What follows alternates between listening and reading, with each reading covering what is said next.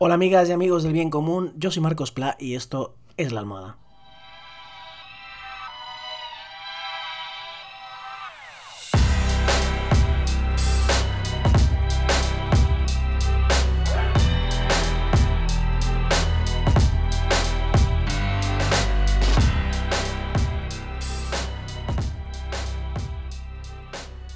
¿Qué tal? ¿Cómo estáis? Hoy es martes 1 de septiembre, hoy es el primer programa, el primer episodio de esta tercera temporada, ya que estrenamos mes, más que nada. Em, estrenamos curso y eso os quería preguntar, que qué tal os había ido el curso, eh, la gente que habéis vuelto a trabajos, eh, la gente que sois profe y os incorporáis hoy al cole a preparar en un contexto complicado como nunca el curso escolar. Eh, tengo espías por ahí, no. Al... Resulta que entre casualidades familiares que trabajan en centros educativos, más mi trabajo que conozco a profes, maestros, maestras y gente relacionada con los centros educativos, sé que hoy eh, la vuelta ha tenido alegrías, ¿no? Imagino que de volver a ver a compañeros y compañeras, de regresar a una cierta normalidad, pero también de mucha incertidumbre, de miedo, de desasosiego a veces. Eh, por, por, lo que se viene encima, ¿no? Y ese, ese desasosiego y esa incertidumbre y ese, que, también va en función de la gente, en función de las personas, en función de los centros. Como siempre, la realidad no es monolítica y, y, cada cual y cada sitio tiene sus circunstancias. Pero podríamos decir que no es una vuelta ordinaria, en eso creo que todo el mundo estamos de acuerdo y que hay muchas incertidumbres y que que estemos en la comunidad autónoma que estemos, las cosas eh, se podrían haber hecho mejor, cada una con sus particularidades, ¿no?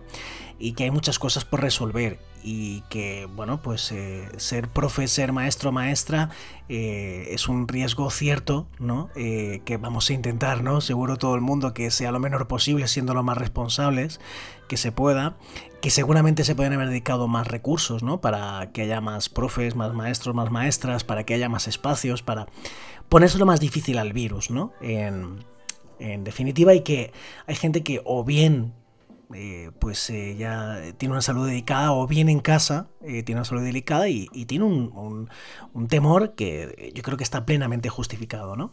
En todo este mare magnum, en todo este contexto, es en el que me chirrían bastante las declaraciones de una, al menos yo he escuchado una de las patas, de las tres patas del gobierno valenciano.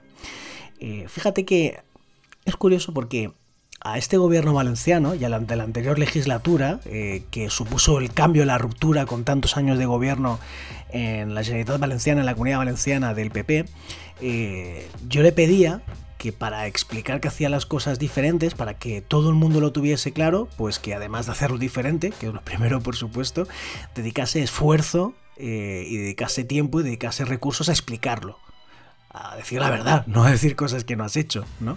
Eh, y hacerlo además de una manera seductora, ¿no? No a lanzarle piedras a los demás, sino a decir, joder, mira qué guay, ¿no? Lo que estamos haciendo e incluso a dibujar, ¿no? El siguiente paso, mira qué guay lo que haremos después.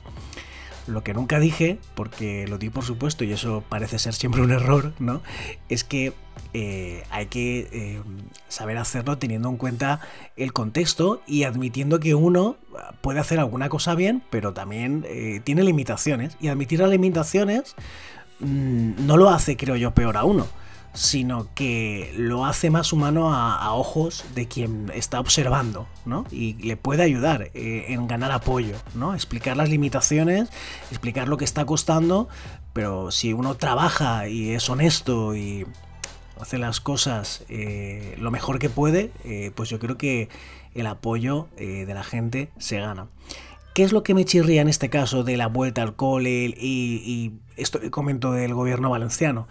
Pues parece ser, parece ser, yo no tengo toda la información, pero parece ser que el gobierno valenciano, la Generalitat Valenciana, en cuanto a la gestión eh, con los centros educativos, con el sistema educativo, tal vez ha invertido más recursos, parece ser, eh, ha hecho llegar más profes, ha hecho llegar más dinero, eh, ha acordado un, plan ¿no? para la vuelta a los centros y lo ha hecho quizá mejor, no sé si que todas las comunidades autónomas en España, eso es mucho decir, pero parece que ser eh, que objetivamente podríamos decir que sí la mayoría.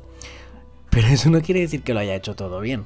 Y en una situación tan estresante, de tanta incertidumbre y que genera tantos temores, me chirrían mucho y creo que, que es tirarse piedras en su propio tejado las declaraciones, desde mi punto de vista, triunfalistas que estoy leyendo estos días. ¿Qué estoy diciendo? Eh, por ejemplo, yo voy siguiendo ¿no? a los diferentes partidos y, gobiernos, eh, sobre todo los que me tocan más cerquita, ¿no? en, redes sociales, también en Telegram, y sigo a Compromís, que es una de las patas, como digo, el gobierno valenciano, eh, seguramente la que más se oye en este aspecto, porque el conseller de educación aquí es de Compromís, es Vicente Marsá. Em, entonces les, oigo, les voy leyendo ahí cosas que van publicando, que me van llegando al móvil por Telegram, y entonces dice, pues os leo del Telegram de compromiso, ¿eh? Eh, sin inventarme nada. Valencia es la única autonomía que lo está haciendo bien, dice un profesor gallego. La educación valenciana es un referente de buenas, ¿eh? de buenas prácticas a todo, en todo el Estado para el inicio del curso de frente del, del, tema COVID. ¿no? Dice, no lo decimos nosotros, lo dice un profesor gallego en el que entrevistan en Antena 3. Pero ¿qué hace especial el protocolo valenciano de vuelta a las aulas? Vicente, Vicente Marsá lo explica en esta entrevista. Y otra publicación. Fruto del consenso y el diálogo con toda la comunidad educativa, la educación valenciana tiene desde julio un protocolo para la vuelta a las aulas. ¿Quieres saber cómo es? Vicente Marzá te lo explica en esta entrevista.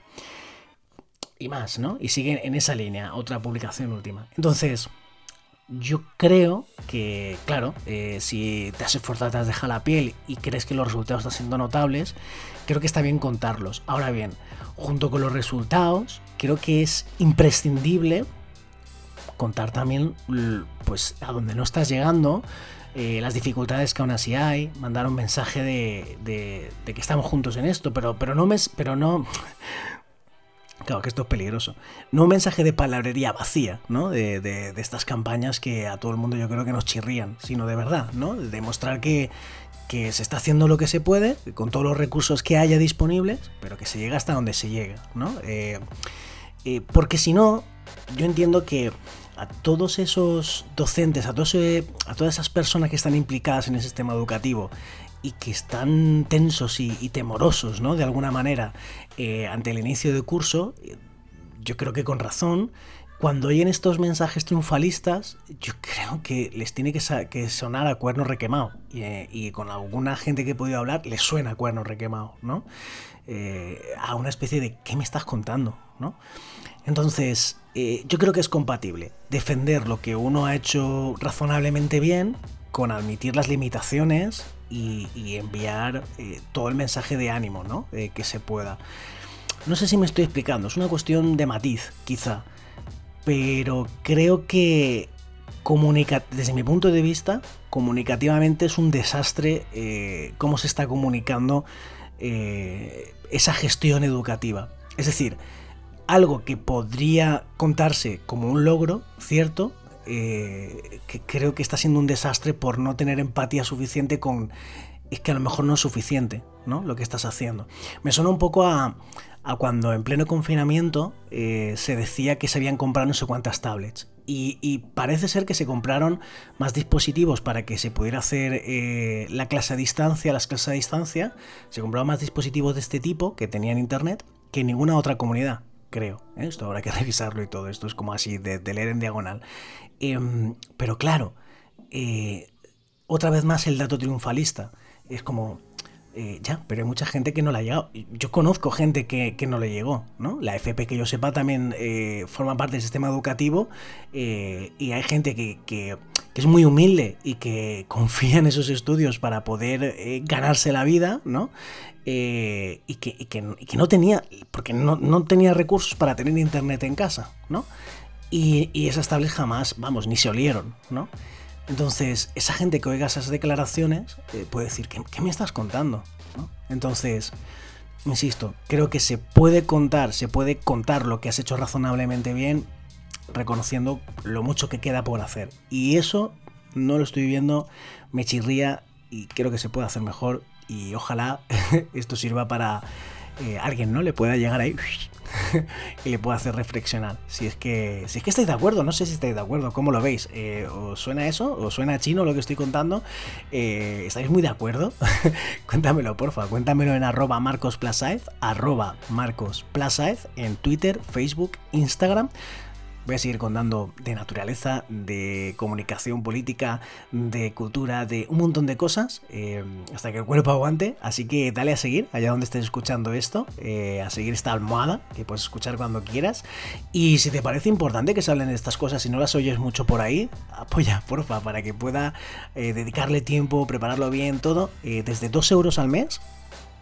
Yo te estoy súper agradecido que puedas apoyarlo en Patreon, patreon.com barra marcospla patreon.com barra marcospla. Y ya sabes, muchas gracias por escucharlo hasta aquí. Y lo existente no hago todo lo posible.